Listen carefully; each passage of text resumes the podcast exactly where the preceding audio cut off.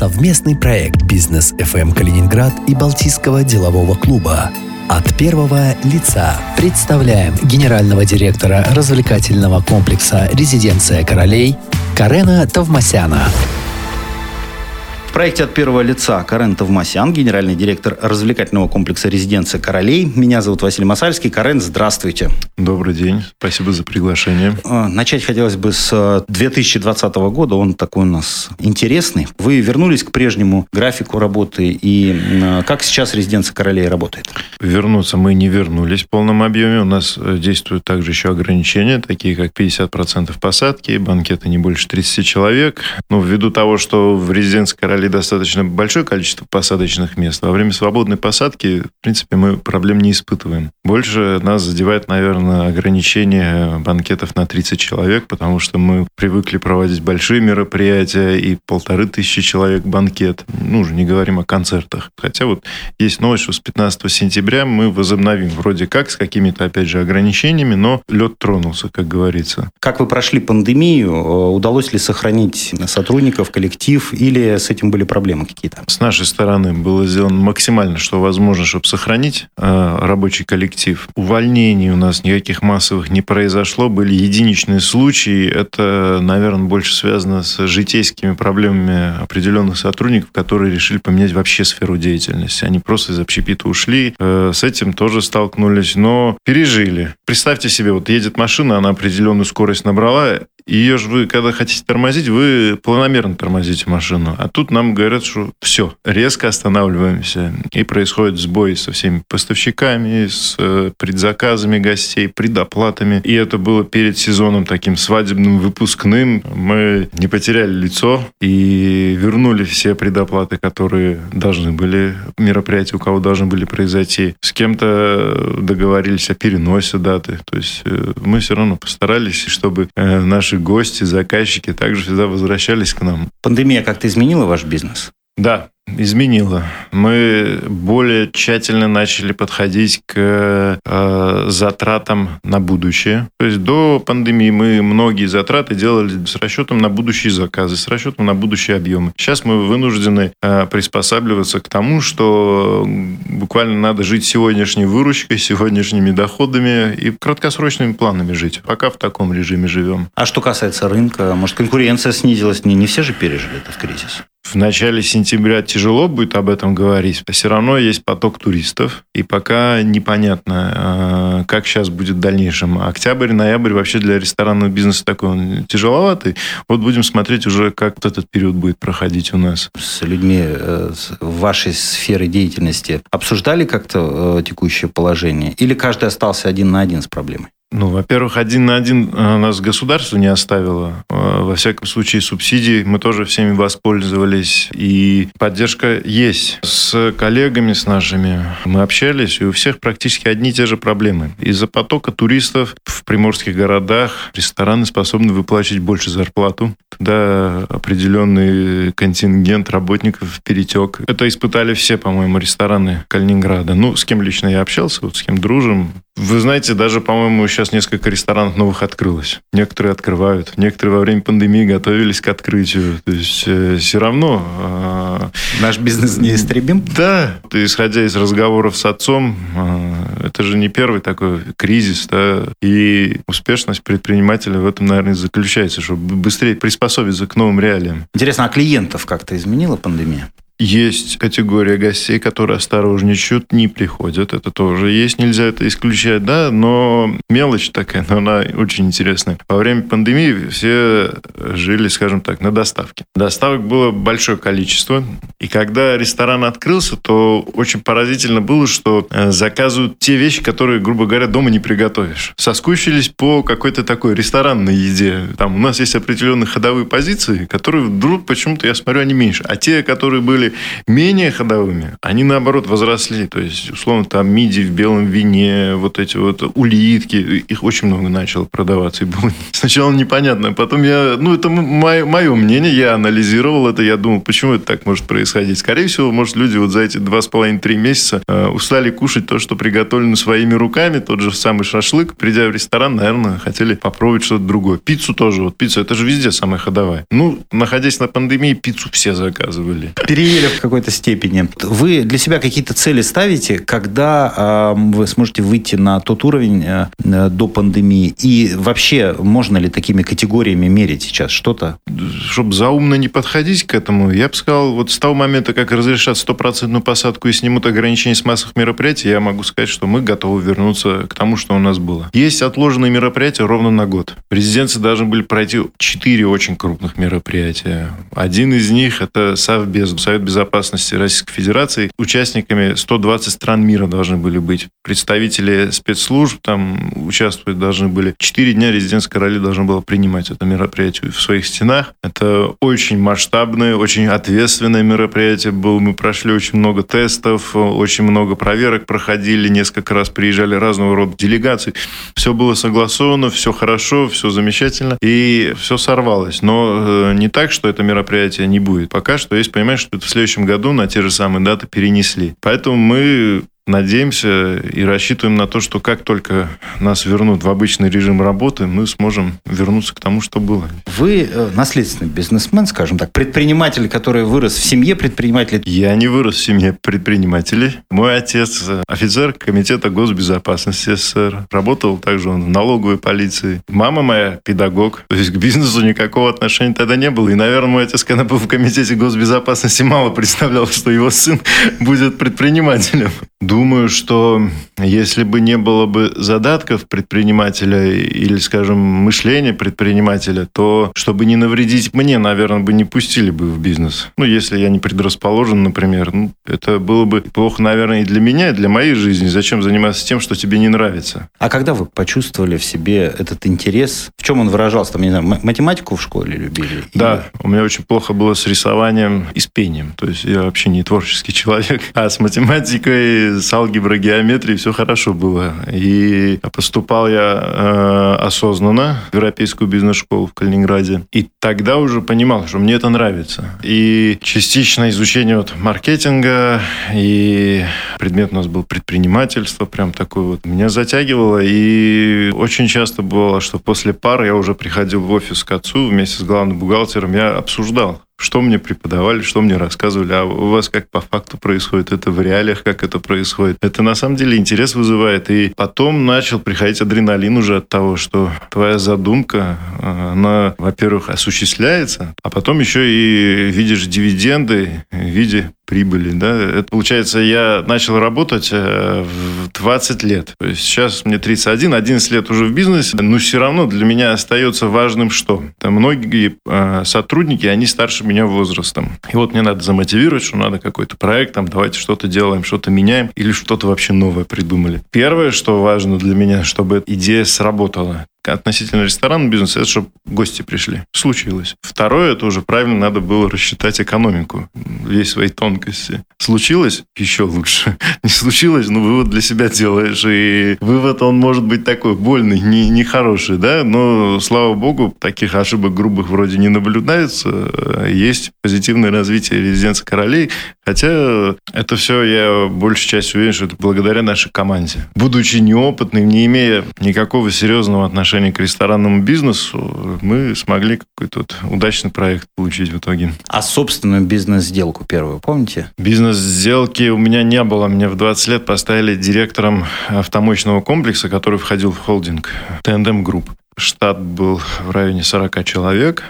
Я был подотчетным, то есть э, не то, что собственником, а еще есть директор холдинга, которому надо было сдавать отчет, защищать свои затраты, так скажем, да, куда, что, почему. Это большой, огромный опыт э, был для меня в плане хозяйствования каким-то объектом, потому что в 20 лет начинаешь разбираться в котле предприятия, то есть отоплением там заниматься, всем, вот э, проходишь все, начиная от разного рода сотрудников, взаимоотношения с ними, они давным-давно работают, начинаешь вот говорить, что нет, должно быть что-то по-другому, что-то давайте менять, что-то новое предлагать. Сделки не было, была зарплата. А первый успех, что вы расценили как первый успех?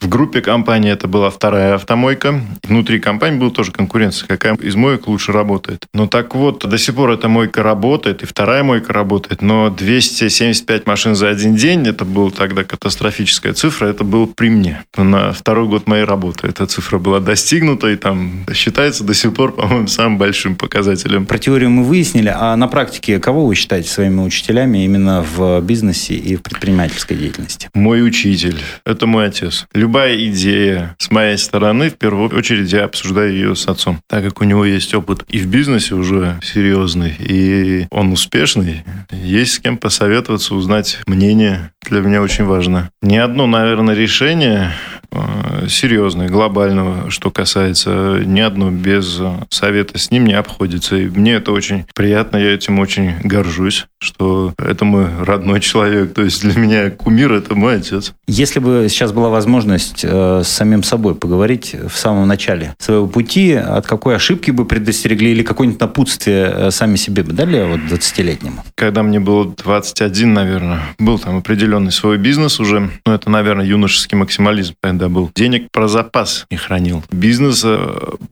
зависел от законов Российской Федерации. Потом этот закон в один день поменяли, и бизнес он стал ненужным абсолютно. Все, услугами этой компании никто не пользовался уже. И вот тогда я понял, что жил, э, скажем так, сегодняшним днем. Хорошо, отец был рядом, тоже показал эту ошибку. Наверное, бы сам не понял, от чего так больно вдруг стало. Очень четко показал, что потому что надо было планировать, что он может настать этот день, и он может настать завтра. Поэтому, наверное, и в резиденции у нас не произошло никаких катастрофичных вещей, потому что уже с учетом этого все устроилось. Это и было главным, так скажем, уроком в предпринимательстве? Для меня, да, одним из таких главных было это, что это все завтра вдруг может закончиться. Надо э, быть готовым к этому, планировать делать. Сколько у вас свободного времени? По часам я не скажу. Я могу сказать так. Его столько, чтобы быть довольным, счастливым своей жизнью и любить свою работу. А на что Карентов Масян тратит свое свободное время? Я с удовольствием трачу на нахождение рядом с своей семьей. Семья в широком понимании. Это мои родители, брат, моя супруга, дети. Нахождение с ними в какой-то части отвлекает от работы и дает заряд энергии. Это правда, что полностью отключиться от бизнеса невозможно никогда? Я думаю, что да, абсолютно. И, наверное, это один из важных моментов для успешного предпринимателя. Я думаю, что это важно. Особенно ресторанный бизнес. Вы же, когда уезжаете отдыхать, вы едете в гостиницу, где есть тоже ресторан. И вы там ходите ужинать, обедать, завтракать. И вы точно так же замечаете сервис, обслуживание, подачу, работу персонала. И ты не отключаешься. В этом, на самом деле, ничего плохого нету. Ты видишь, замечаешь, приезжаешь с новыми мыслями. То есть расслабиться, получается, можно только там, где нет никакого сервиса, никакого бизнеса и никаких людей? Ну, абсолютно верно. Я очень люблю и рыбалку, и охоту. С этим, наверное, это и связано. Ваше отношение к экстремальному отдыху, к адреналину, который там с, с помощью парашютов э, и, и прочих приспособлений получается? Нет, пока что такого желания нету. Наверное, меня мучает совесть, потому что я думаю, а не дай бог, что со мной случится. Мне потом мои дети что скажут? Ты свой 31 стал ненужным нам человеком. Зачем мне это? Я пока что хочу пригодиться им и обществу. Может быть, э, лет через 20 у меня поменяется кардинально и наоборот потянет к этому ко всему. Но пока что нету. Есть ли время, чтобы, например, почитать? Как вы относитесь к книге, к такому времяпрепровождению?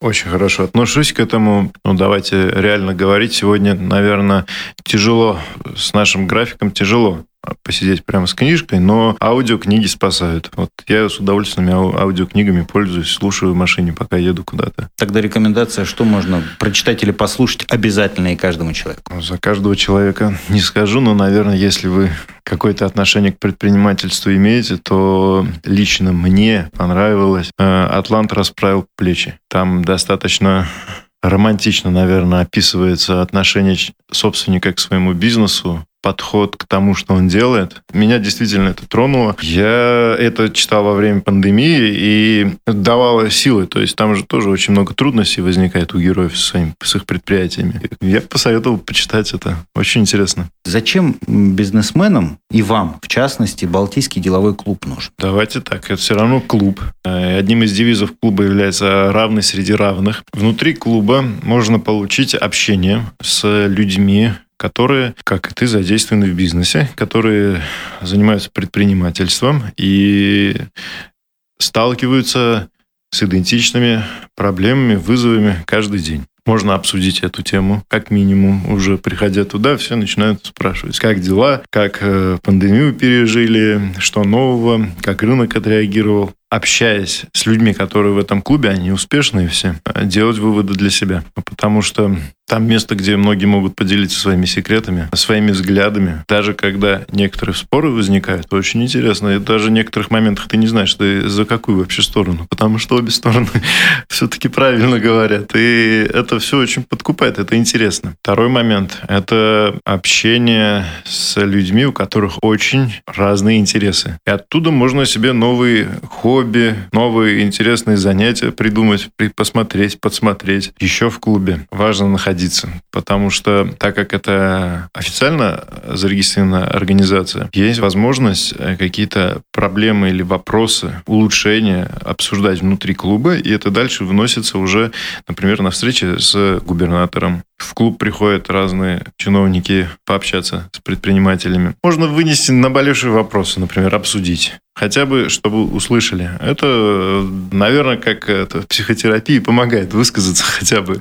Довольно-таки часто бывает, наоборот, благодарности тоже бывают, потому что есть э, реакция на просьбы, есть положительные решения. Очень приятно там находиться, потому что ты понимаешь, что вопрос, который решен, он не касается только тех, кто внутри клуба. Потому что не являясь членом клуба, но э, если это коснулось твоего бизнеса, и ты получил решение своего вопроса, уже хорошо. Значит, клуб свою одну из миссий выполняет. Значит, э, вопросы предпринимателей были услышаны. Я чуть не понимаю, потому что ну, мне кажется, что предпринимательскими секретами не делятся даже с друзьями, а не говоря уж о других бизнесменах, которые, э, в общем, каждый свой путь проходит, каждый свои шишки набивает. Есть те, кто поделится, есть кто не поделится. Вне зависимости от того, это член клуба или не член клуба. Я нахожусь не так давно в клубе.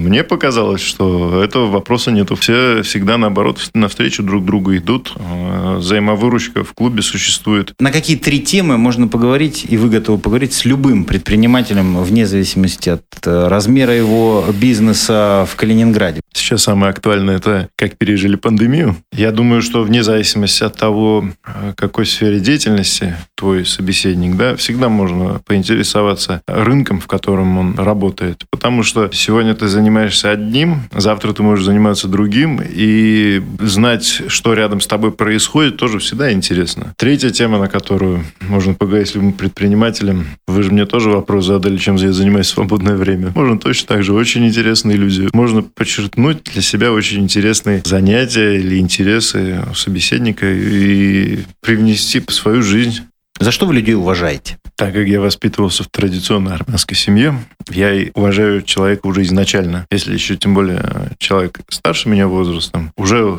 уважение к этому человеку есть. История успеха этого человека вызывает всегда уважение. Мне интересно когда э, люди уже состоявшиеся, какой у них опыт, как они этого достигли. Потому что, на самом деле, тоже правильно сказали, каждый э, доходит своего успеха разными путями. Второе – это когда мои ровесники, сверстники, плюс-минус мы в одной возрастной категории. Я тоже знаю, есть очень много в Калининграде замечательных ребят, которые точно так же очень успешны. И у них свой путь успеха. И это тоже вызывает у меня огромное уважение к ним. А если чисто в человеческом бытовом, уважение вызывают люди, которые в случае трудности, наверное, не теряют свое лицо. Что в людях вызывает у вас восхищение? Восхищение – это уже значит что-то нестандартное. Соответственно, это может быть вызвано, наверное, нестандартным взглядом на жизнь, на проблему, на вопрос. Как вы реагируете на обман? Катастрофически плохо. Очень эмоционально, негативно реагирую на это. Ну, в чем это выражается?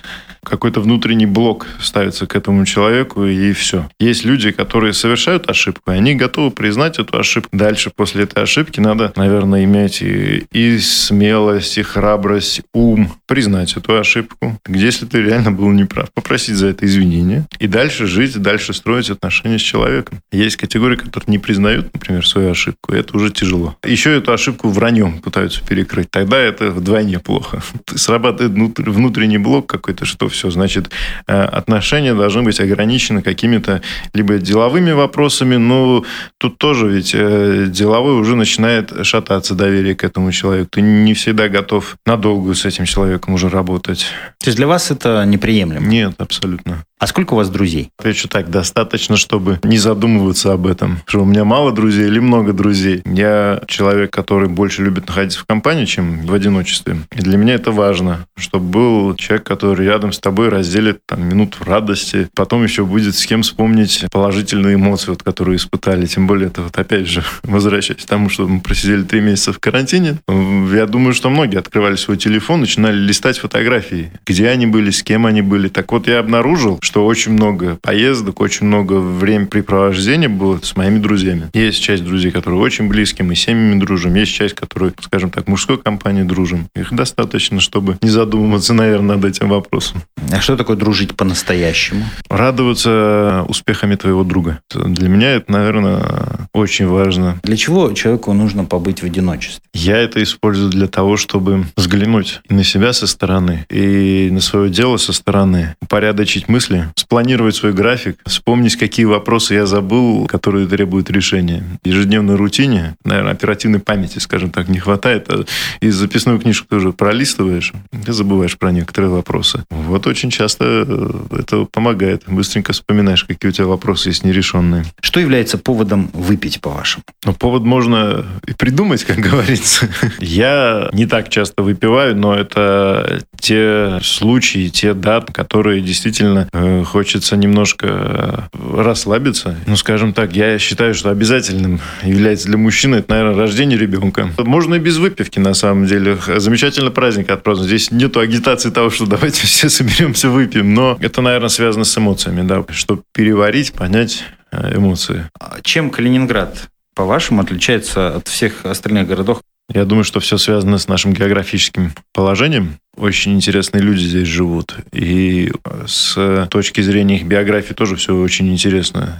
Знаем, э, что здесь местного населения нету, все приезжие. И у всех по-разному судьба складывалась. Вот э, это смешение очень интересно в Калининграде. Именно если сам город, опять же, мы здесь имеем смешение и исторических зданий и новых построек. Такое вот смешение, это же интересно, наверное, так жить. Не монотонный город.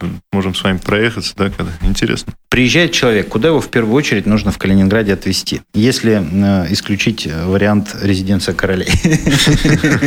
Я, если честно, думал, что надо ответить сначала на остров Канта, потом в резиденцию королей. Но если вы резиденцию королей исключаете, тогда я думаю, что надо обязательно показать э, остров наш. Э, можно свозить дальше, ну, так как я являюсь футбольным фанатом, для меня уже я всех вожу.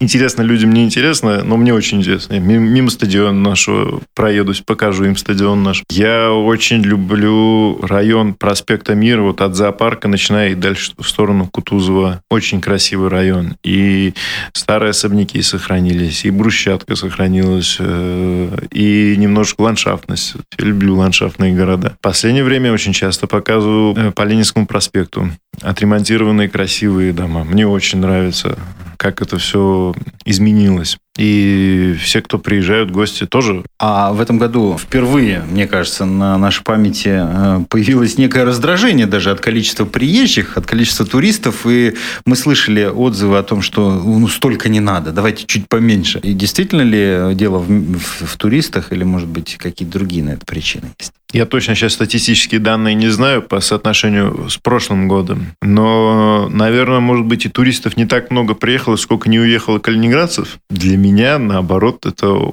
Очень приятно, что столько много туристов приехало. Я же понимаю, что это даст развитию очень многих э, сразу направлений бизнеса, где будут развиваться и туристические компании. Соответственно, вместе с ними начнут развиваться и вот эти вот сувенирчики. Э, то есть оно за собой очень много всего тянет. И э, компании по каршерингу появятся, наверное, у нас в Калининграде. Не было, говорят, машин в аренду невозможно было взять. Ну, это же здорово. А эти деньги остаются в экономике нашей области. Вот, я в этом только, если честно, положительное вижу. Мне никто не мешал, я честно скажу. Мне, меня не раздражал. Мне очень приятно было, что столько много гостей. Спасибо вам за предпринимательский взгляд э, на наш город. Э, я напоминаю, что моим собеседником был генеральный директор развлекательного комплекса «Резиденция королей» Карен Товмасян. Э, спасибо, что пришли, пообщались. И удачи. Я думаю, что она не помешает никому и никогда. Спасибо вам.